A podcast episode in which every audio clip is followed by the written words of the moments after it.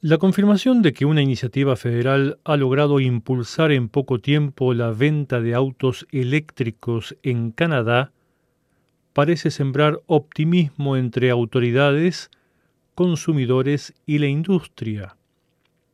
El plan, cuyo eje central es un subsidio gubernamental que permite abaratar el precio del vehículo, se suma a otras iniciativas, como en la isla del Príncipe Eduardo, donde se lanzó un concurso de ofertas para instalar estaciones de recarga en numerosas localidades. La rebaja en los costos y los efectos altamente positivos en la reducción de los gases que producen el efecto invernadero suman un atractivo a la situación.